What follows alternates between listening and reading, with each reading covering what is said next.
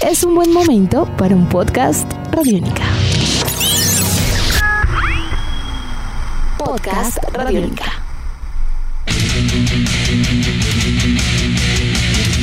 Bienvenidos a esta nueva temporada y emisión de Podcast Rock and Roll Radio, un producto de Radiónica desarrollado por el señor Andrés Durán, arroba Andrés Durán Rock, y quien les habla Héctor Mora, arroba Mora Rock and Roll, bajo la producción de Juan Jaramillo, Jairo Rocha y la captura sonora de Nelson Gómez.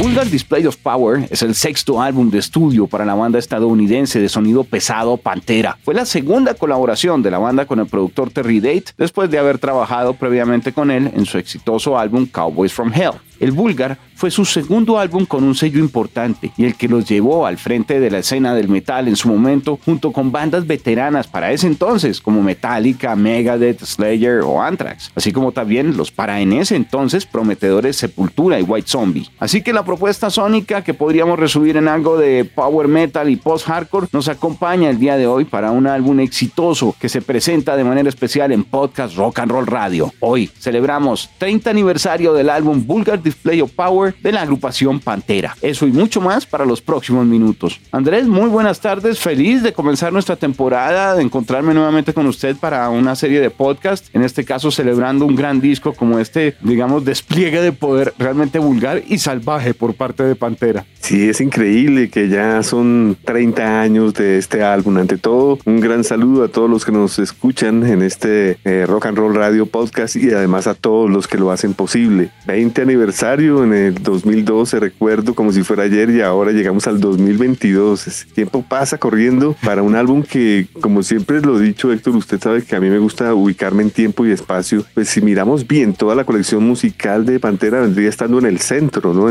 con el Cowboys from Hell. Pero si analizamos bien que es cuando ellos cambian su sonido, sería el disco número 2 después de este cambio de sonido, sería el disco número 2 después de firmar con la Atco Records. Entonces, eh, digamos que es como un nuevo renacer, este vulgar display of power. Para mí aquí está claro que la agrupación tenía eh, un sonido que apuntaba más hacia lo que era el glam de, Los Ángeles, agrupaciones como Kiss, agrupaciones eh, como Van Halen y de un momento a otro cuando entra Phil Anselmo, la agrupación se dirige más hacia lo oscuro y, además con unos riffs eh, con síncopas y una fórmula totalmente novedosa. Sí, señor, yo creo que esa riqueza rítmica dentro de unas características también muy especiales, acopladas con riffs contundentes que iban muy bien entrelazados con, con la batería, no solo el ensamble bajo batería, sino desde la guitarra, pensado en un ensamble también con batería, acompañado ya del elemento a nivel vocal de, de Phil Anselmo que usted menciona, que viene como cargado de, de, rabia, de furia, de inconformidad, hacen que el disco tuviera unas características tan importantes que de una manera especial, encontrando ya un disco que, una, una agrupación que usted nos mencionaba igual ya para un sexto disco tendría un recorrido amplio y destacado, eh, consigue un éxito comercial de una manera increíble porque es totalmente el contraste no solo en estilo, sino de lo que fue la carrera al Cowboys, el disco anterior, pero a este, que cuenta incluso con un despliegue en radio comercial, que tendría participación en listados de Billboard, Andrés, así que sea una cosa totalmente distinta. Y más en un estilo de metal que la gente no entendía en ese entonces, porque como no era tan rápido, sino partido, pues era algo completamente diferente. Tuvo 79 semanas en los 200 de Billboard y lo máximo que alcanzó a llegar fue el número 44, pero fueron igual 79 semanas, más de un año. Y cuatro sencillos que fueron Mouth for War, la canción This Love, Hollow y el último sencillo fue Walk. Héctor, no sé si usted recuerda que el primer disco de, estas negociaciones con la ATCO y con Terry Date eh, se grabó en el Pantigu Sound Studios, eh, propiedad de los propios Pantera. Y pues eh, Terry Date confirma que para ellos esta grabación se partió en dos, ya que recibieron una invitación para ser parte en el famoso Monsters of Rock en 1991 en Moscú, en Rusia, al lado de Metallica, ACDC, los Black Crowes, y pues suspendieron la grabación, fueron y regresaron. Pero Héctor, eh, después de que uno ve lo que fue la presentación de Pantera, es obvio que eh, fue el acto donde la gente más enloqueció. Eh, era era eso, esas síncopas que usted decía, esas, esa fórmula de hacer metal partida fue lo que, lo que puso a saltar a la gente allá en Rusia y eso fue lo que también nutrió al grupo para que cuando regresaran de, de este evento, pues eh, retomaran con ímpetu único eh, de, que, que está plasmado en este disco. Sí, sí, Andrés, es algo único porque tal vez ese, ese cabeceo que se presenta con esa cadencia es distinto también y con ese ritmo al que estaban acostumbrados a un full pogo o al ejercicio melódico totalmente rico de un heavy metal que venía de una década donde había desarrollado pues grandes trabajos y exponentes. ¿eh? Ya digamos que, que en ese sentido lo que presenta el grupo en realidad es una figura muy especial con el ritmo como figura central, incluso para las, las guitarras, es una cosa impresionante. Y el disco y la grabación como tal, yo creo que también lo repetimos, el trabajo con el productor anterior desde el Cowboys ayudó como a, ir separando poco a poco las cosas y para este, eh, este álbum yo creo que las canciones per se fueron las que presionaron que el cambio fuera como tan notorio, porque desde la composición sí se nota que tenían muy claro otra visión y otro, otra forma de abordar los temas, eh, los Pantera, toda la alineación, que además, como dato curioso, en este álbum es donde viene también a, a encontrarse un cambio importante dentro de, la, dentro de lo que significa para ellos también mucho la música de hecho, el nombre de Dimebag Darrell aparece por primera vez en créditos en este álbum. Aquí ya deja de ser eh, Darrell Lance Abbott. Y lo mismo le pasa a Rex. Deja de ser el Rex Rocker y se convierte en Rex Brown. Rex Brown. yo siento que es como un cambio de, no radical, afortunadamente, porque sí cambia pues el estilo dentro de los amantes del, del sonido pesado lo entienden, porque antes era un poco más glam, hard rock. Pero yo siento que aquí el cambio está en más en un artista que quiere de alguna forma darse otra oportunidad de algo que encontró como para seguir creando. Estoy totalmente de acuerdo. Hay muchos cambios que marcaron al grupo. El título del álbum, ya lo habíamos hablado en otros espacios eh, en Radiónica, Héctor, que es tomado eh, de una línea de la película El Exorcista de 1973. Fue utilizado eh, esa parte donde el actor principal, el personaje principal, le hace una pregunta al personaje que está siendo exorcizado y de, de, cómo puede comprobar todo lo que está sucediendo. Dice que si lo hiciera sería una muerte muestra vulgar del poder. o sea, es una explicación casi que terrorífica. Totalmente, sí. Bueno, pero eso no asustó a los más de dos millones y medio de personas que compraron los discos porque fue una locura. Es de los discos más vendidos de Pantera en toda su historia. Sí, no, y no es para menos. Ellos, eh, para hacer énfasis en, esta, en, este álbum, hicieron una gira mundial que las agrupaciones de Skid Row, Soundgarden, eh, los contrataron a ellos para ser sus teloneros. Eh, posteriormente, en la gira europea de Megadeth y, y White Zombie también ocurrió lo mismo, así que estaban en un gran momento los Pantera. Yo creo que podemos hacer un recorrido también alrededor de lo que son las canciones, porque aquí hay además un par de canciones que son himnos completos eh, dentro de lo que es el, despliegue del grupo para los fanáticos y me atrevo a decir que para toda una generación y un nuevo sonido de metal, porque sencillos como los hemos mencionado, por ejemplo el, This Love, ni hablar, o Walk, son cosas totalmente increíbles y ni hablar de un Fucking Outside que fue utilizado también como parte de las cortinillas del Headbangers Ball programa de la cadena MTV en su momento dedicado a música pesada y que se volvería de culto. Eso ayudó también a que el, coro de la canción y el grito se hiciera más popular. Yo creo que, que, la canción misma entre muchas personas que no sabían quién era Pantera. Sí, es verdad. El álbum abre con Mouth for War, que fue el primer sencillo, justamente lanzado en febrero de 1992. Sí, señor, Mouthful War, una canción. Desde el principio se siente que el disco es, eh, pues, casi que como la carátula, un golpe en la cara con todo el discurso, con todo el, trabajo lírico y potente y el, ritmo partido. Esa es la característica. Y cuando se le preguntó a Phil Anselmo que, qué trataba más o menos esta canción, él dijo que él trataba de aconsejar a la gente de cuando tiene bastante ira, tratar de coger toda esta eh, eh, mala energía y cambiarla en, algo productivo. Mm, ahí está, en una transformación total de la energía. Exactamente. Luego tenemos a New Level, que a mi juicio creo que también era un nuevo nivel, un tipo de canción totalmente extraña, no se sabía, si, mm. no se entiende muy bien, eh, eh, que era pesada en ese entonces, no tiene un ejercicio melódico tan fuerte, sino es de esas en donde el matiz es básicamente lo rítmico. Sí, esos riffs son enfermizos, son disonantes, son eh, de una u otra forma novedosos para lo que estaba ocurriendo en el momento. Me encanta esa canción A New Level. Y una de las favoritas suyas también sé que es la que viene a continuación, el número 3. Sí, señor, Qué canción sota, ¿no? Este, este, fue justamente el segundo sencillo en ser lanzado de este álbum. Esto, eh, ah, no, mentiras.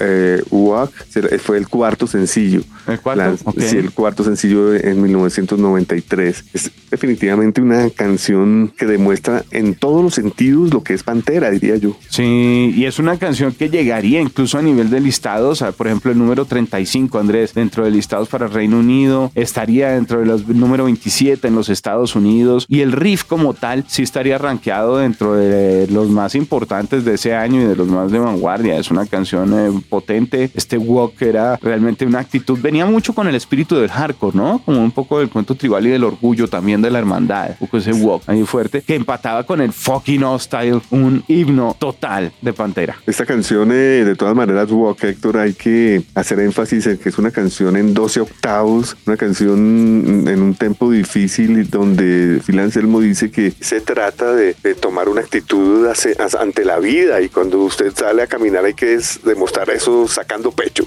Pues sí, con toda la energía y con toda la actitud, sin lugar a dudas, mirando al frente. Porque es walk total que se vuelve hostil. Fucking hostil. Fucking hostil. Uy, qué canción sota también. Es una canción rápida, corta, ¿no? Que va con toda, diría yo, sale con toda. Sí, curiosamente, para todo el impacto que tiene, es la más corta del disco. Dura 2.48 por, por mucho. La más corta del disco. Las otras que le seguirían tienen un minuto de diferencia largo, más o menos. Entonces creo que, no sé, precisamente es como un golpe contundente, nuevamente como muchas de las canciones del disco y como la carátula, es un golpe en la cara. Aquí de pronto sí lo siente uno en determinado momento con unos riffs como de punk todavía, algunas cositas allí que les gusta eh, camuflar un poco dentro de una mezcla que nuevamente pone por encima lo rítmico. Entonces es muy hostil, esto es un tren.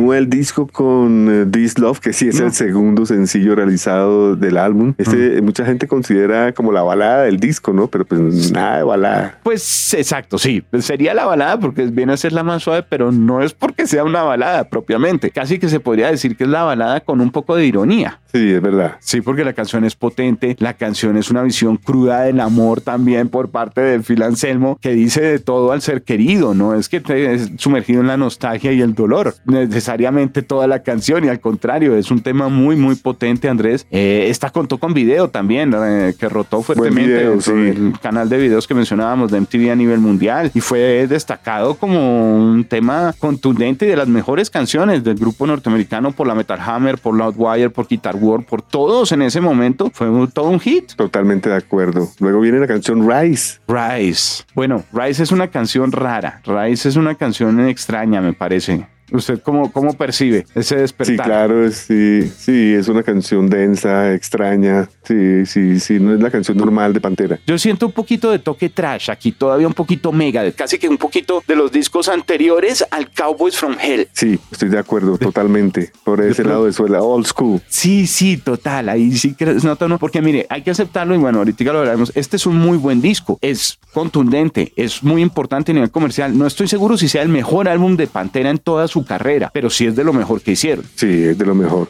Viene el No Good, ahorita le tengo una pregunta especial al final, porque viene No, eh, no Good Attack, ¿no? No Good Attack the Radical, sí, esta es otra canción eh, densa, larga del disco, casi seis minutos. Sí, aquí eh, siente uno que, por ejemplo, el grupo está explorando en, tratar de mantener atmósferas con el ritmo todo el tiempo, no son canciones rápidas que se repitan permanentemente, sino más como en una energía que trata de condensar alrededor de una idea y se mantiene en una especie a veces casi que de llamo, de ritual, para que la gente pueda sencillamente disfrutar el golpe de guitarra que yo creo que lo tenían muy claro. Querían aprovechar el, el, talento también de Dimebag y repito, una base muy compenetrada, pero pensando no solo en bajo batería, sino casi que en bajo batería como una unida a la guitarra. Y eso se nota en, en este tipo de composiciones porque incluso es muy larga para hacer una canción normal de ellos, me parece. Sí, estoy de acuerdo. Es una canción larga eh, como, como un laberinto. Y fíjese que aquí, aunque el disco brilla, puede venir lo que sería una parte de pronto no tan contundente como la de Living a Hole, viviendo en ese hueco. Sí, Living in a Hole Eh, ahí, yo veo a un Dimebag Darrell haciendo unos eh, riffs devastadores eh, con mucho groovy. El propio Rex Brown dice que esta canción para él es como un jam colectivo de grupo y las líricas hablan sobre el individualismo y la anestesia social a través de los medios. Yo siento que aquí es como para disfrutar ese grupo del grupo, ese sabor y ese jam que de pronto mencionaba Rex como tal. creo que hay canciones igual concretas hacia el final. De pronto lo siento más en esta arremetida que comienza con Regular People, eh, con Sid. Estoy de acuerdo. Ya esta es una, una canción de 528, es una canción que va como generando el ambiente. Yo le,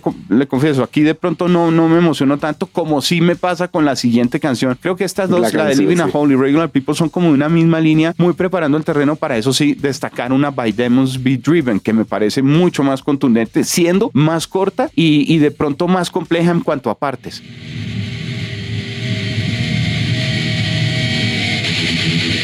you No, es que ese final es, eh, es la antítesis, el, poder de By Demons Be Driven con el gran final, ese sí podemos decir una balada eh, bastante pesada llamada Hollow. Esa sí tiene un poquito más de aire de balada. Sí, totalmente. Y fue el tercer sencillo en ser lanzado luego de Mouth of War y This Is Love. Pues creo que precisamente buscando como un apoyo comercial también, algo que tuviera como esa, esa potencia, un airecito de, digamos, de, de querer recordar lo potente que pudo ser también el Cemetery Gates en el disco anterior, que tiene una parte que sí es como muy sentida, muy íntima. De todas maneras, es un buen final. A mí me parece que Hollow acaba muy bien después de la descarga del By Demons Be Driven, que sí es mucho más Pantera, mucho más rítmico. Es una mezcla entre ese y el Pantera rápido. Sí, exactamente. Es, una, eh, es una buena balanza. Andrés, teniendo en cuenta que este disco sale en el 92, teniendo en cuenta que está de aniversario, que es uno de los discos más importantes de Pantera a nivel comercial, y que justamente por ese tiempo estaba eh, eh, apareciendo también en el escenario el trabajo Metallica, el negro, que muchos dicen cambió la historia del metal. ¿Usted cree que realmente solo cambió con ese álbum negro o Pantera con este álbum también cambió en buena medida la historia del metal y estaríamos opacando de pronto a veces el año dedicándolo solo a una de estas dos producciones? en resúmenes? Qué buena pregunta. Eh, haciendo un análisis, yo, yo lo sentiría de la siguiente forma. Yo diría que el metal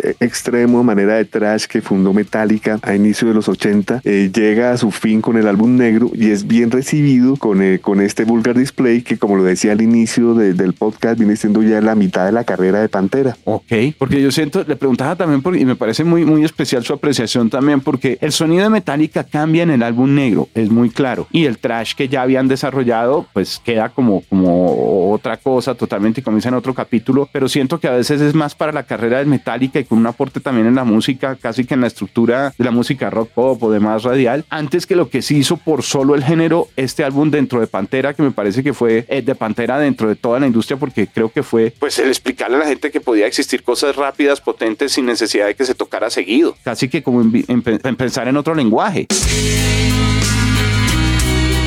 Otro lenguaje, totalmente. Pantera estaba demostrando que la pesadez no era de velocidad, que la pesadez dependía más de una producción distinta, de un sonido más grueso, de unas eh, distorsiones más exageradas, de qué sé yo, de un tratamiento por eh, un sinnúmero de procesadores, hacían que esto tuviera un upgrade, estaba, estaba la cosa eh, mejorada la fórmula. Porque con ese legado siento que es más potente en agrupaciones de nuevo, de, de rock y de metal que hubo en las últimas tres décadas, más influencia de un eh, Vulgar Display que de un álbum negro de Metallica. Creo que hay un suceso especial a nivel musical con un álbum negro de Metallica, pero no creo que, que tantas bandas hubieran sentido el sonido del álbum negro como una influencia directa para su sonido de ahí en adelante, como lo que sí pasa con Pantera. El riff partido cambió el mundo, o sea, la mitad de las bandas que escuchó el planeta, si no más, eh, últimamente desde las que son un poco más pop, un Linkin Park, un Limp Bizkit, cosas de este estilo, hasta una Avenged Sevenfold, hasta agrupaciones como un Mechu hasta agrupaciones como una Machine Head, eh, todas tienen el toque de Pantera. Y eso se sentía, Héctor, eso se sentía. Yo no sé si usted observaba el programa de los Headbangers Ball, donde, por, por decir algo, si programaban Pantera, pues ellos mismos se encargaron en que hubiera canciones muy suaves y después sonaba Pantera 10 veces más pesado. Bueno, bueno, sencillamente un disco que vale la pena disfrutar y a todo volumen, porque realmente es un despliegue de fuerza salvaje. Andrés, algo que usted quiera destacar, ya casi llegando al final de nuestro podcast para el día de hoy, frente a este aniversario tres décadas del Bulgar. Sí, yo, recomendaría escuchar eh, en conjunto el Call Boys from Hell y el Bulgar Display of Power, ya que me parecen dos discos esenciales en la historia de Pantera, que ya se desarrolla posteriormente con el Far Beyond Driven, que se estrena de número uno en la Billboard, un fenómeno único en cuanto a metal extremo, debutar directo al número uno, y para dar luego eh, la luz al Red Southern Tranquil en el 96 y su gran final con Reinventing the Steel 2000. Andrés, qué gran invitación, creo que es un ejercicio sonoro, sabe que no lo he hecho, los dos discos en orden desde hace mucho tiempo, yo creo que seguiditos poder disfrutarlo, eh, es un recorrido especial alrededor del legado de esta banda y creo que deja usted antojado más de uno de nuestros oyentes con este podcast para seguir la idea. Así que bueno, Larga vida Pantera también. Vamos finalizando esta emisión entonces, un producto especial dedicado a celebrar tres eh, décadas del Vulgar Display of Power, desarrollado por Radiónica en un eh, trabajo muy especial bajo la realización del señor Andrés Durán, arroba Andrés Durán Rock, eh, quien les habla Héctor Mora, arroba Mora Rock and Roll, producción de Nelson Gómez, producción Juan Jaramillo, montaje también de Jairo Rocha. Muchísimas gracias a todos por acompañarnos el día de hoy. Y bueno, Andrés, creo que un mensaje especial será disfrutar de este disco a todo volumen y gracias por permitirme acompañarlo. Gracias a usted, Héctor. Larga vida, Pantera.